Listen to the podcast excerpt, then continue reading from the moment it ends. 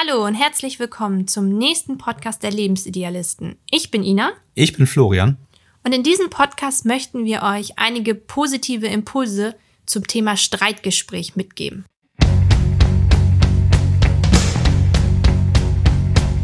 Here's your story, let's begin. The water's fine, come on, dive in.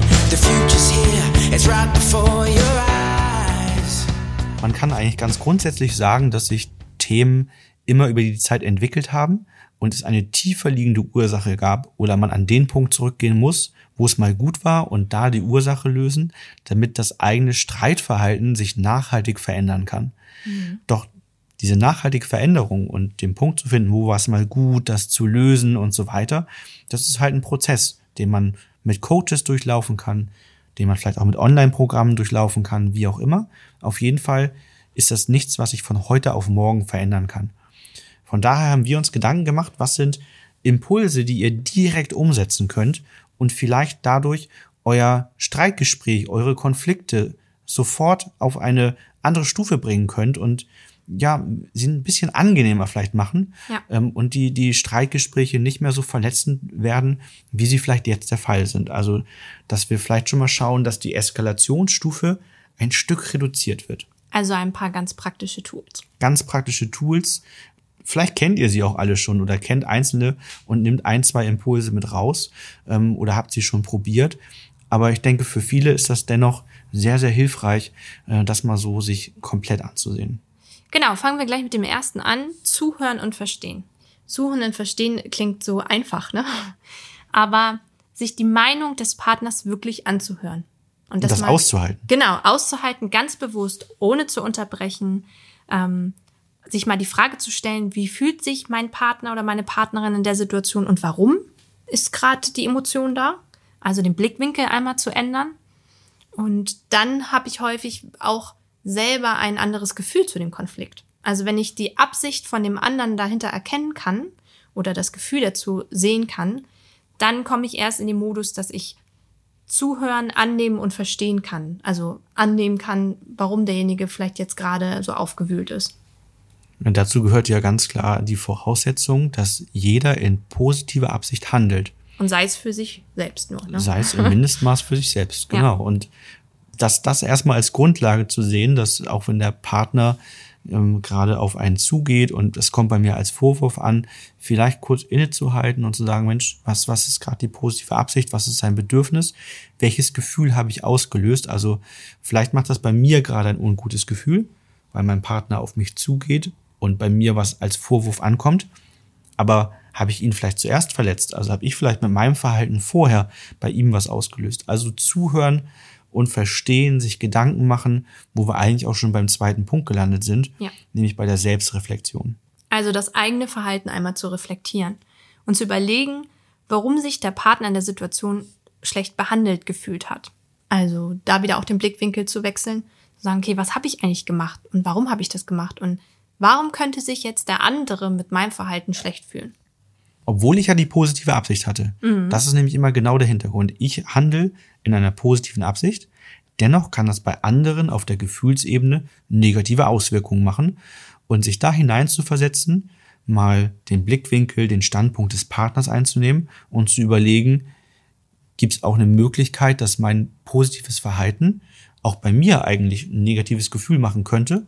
Und vielleicht kannst du das dadurch ein bisschen besser nachvollziehen, ähm, wie sich dein Partner in der Situation fühlt. Ansonsten ähm, sind wir bei Punkt eins zuhören und verstehen.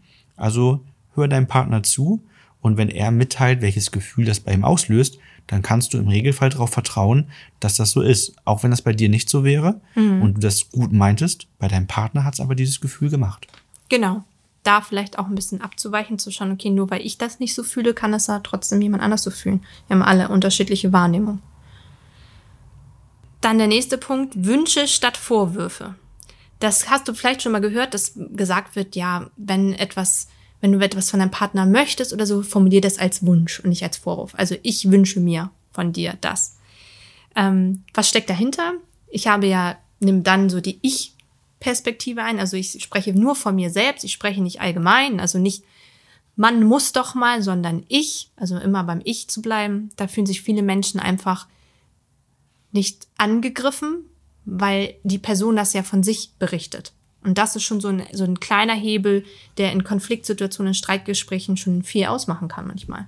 Wenn die Komponente Gefühl mit hinzukommt, Ja, dann vor allen Dingen. genau. Also wenn ich sage, ähm, das ist, das hat bei mir das Gefühl gemacht, dann kann man das Gefühl ja nicht absprechen. Nee, wenn Was- ich sage, ich habe Bauchschmerzen, dann kann das sein, dass es bei dir keine Bauchschmerzen gemacht hat, aber du kannst mir ja meine Bauchschmerzen nicht absprechen.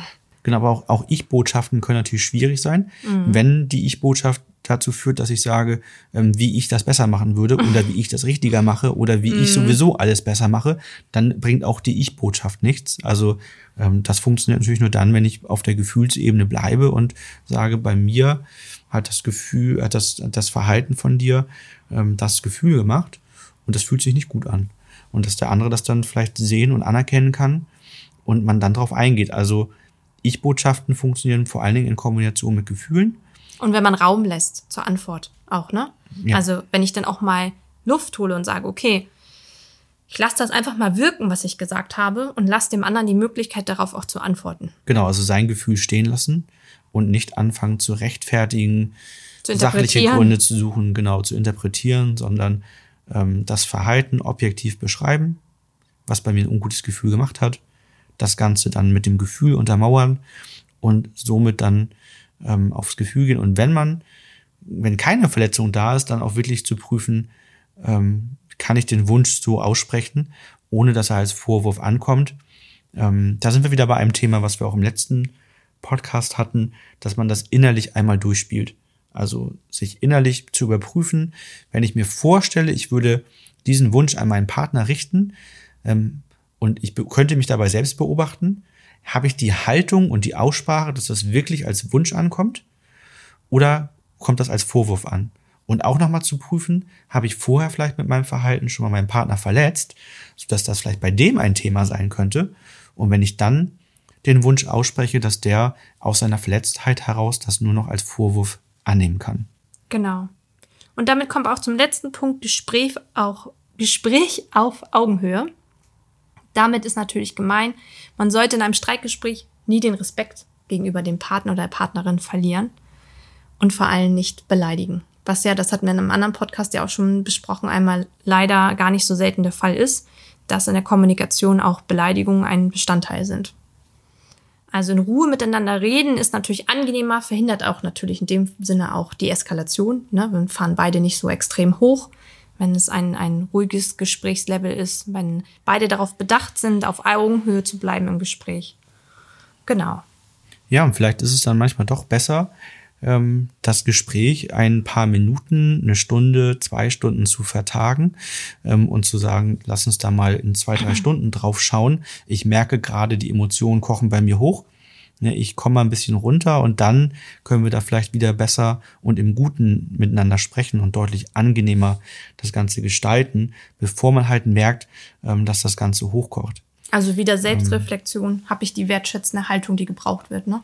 Absolut, da gibt's ja verschiedene Dinge. Also ich habe zum Beispiel ein Paar im Coaching gehabt, die ähm, haben das für sich vorher schon vereinbart. Die haben immer den Samstag genommen und haben am Samstag einen ähm, Reflexionsspaziergang gemacht. Also sind dann gemeinsam spazieren gegangen und haben für sich als Paar die Woche reflektiert und geschaut, wo sind ungute Gefühle entstanden, wo war ein Verhalten, was vielleicht nicht so gut war ähm, und haben das miteinander ganz offen besprochen, aber dann immer dadurch sozusagen Zeit versetzt, wenn die größte Emotion erstmal raus ist, dass man durch diesen Spaziergang in die Haltung kommt, beide sind offen für dieses Gespräch, beide nehmen sich dafür Zeit, haben die Ruhe und ähm, ja, dadurch konnte man oder können die beiden da sehr, sehr gut drüber sprechen. Ähm, die beiden waren sich aber dann auch einig, dass wenn, dass man das bei kleineren, mittleren Themen machen kann, wenn es aber eine starke Verletzung ist, dass man die dann vielleicht doch sofort lösen müsste. Ja. Für all diese Dinge liegt natürlich zugrunde, dass eigentlich die Kernursachen gelöst sein müssten oder es halt einfach nur weitere Impulse sind, weitere Ansätze sind, ähm, die Eskalation ein Stück weit im, im Schach zu halten sozusagen. Weil wenn dort extrem viel Wut, extrem viel Traurigkeit, starke Ängste in uns, in unserem Basisgefühl sind, die hochploppen können, dann kann es sein, dass diese Tipps nur schwer anwendbar sind. Ähm, Also das heißt, die Selbstreflexion ist da ein Riesenbestandteil eigentlich. Also sich selbst zu hinterfragen, in welcher Situation entsteht es bei mir und wie kann ich rechtzeitig die Reißleine ziehen, um zu sagen, das läuft gerade in eine ungute Situation hinaus, wo wir uns beide gegenseitig stark verletzen werden. Ähm, wir müssen was tun. Genau. Wir hoffen, wir konnten euch einige positive Impulse mitgeben und freuen euch, äh, freuen uns auf den nächsten Podcast schon Ja, mal. ihr dürft euch natürlich auch gerne freuen, Genau, wir freuen uns wenn das zusammen. euch geholfen hat. ja. Okay, bis zum nächsten Mal. Bis dann. Ciao.